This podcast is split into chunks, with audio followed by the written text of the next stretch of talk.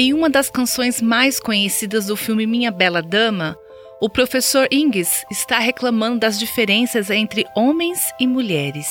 Eu me lembro dessa parte. Ele diz: Por que uma mulher não pode ser mais parecida com um homem?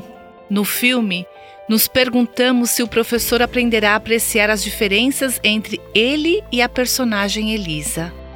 O design divino para homens e mulheres é muito mais satisfatório do que o relacionamento retratado naquele filme. Em vez de uma mulher se tornar mais parecida com um homem, ou um homem se tornar mais parecido com uma mulher, Deus nos criou para sermos diferentes. E essas diferenças não pretendem causar competição, mas completude. Quando Deus criou homem e mulher, a Bíblia nos diz: foi muito bom. Você já abraçou sua singularidade como mulher?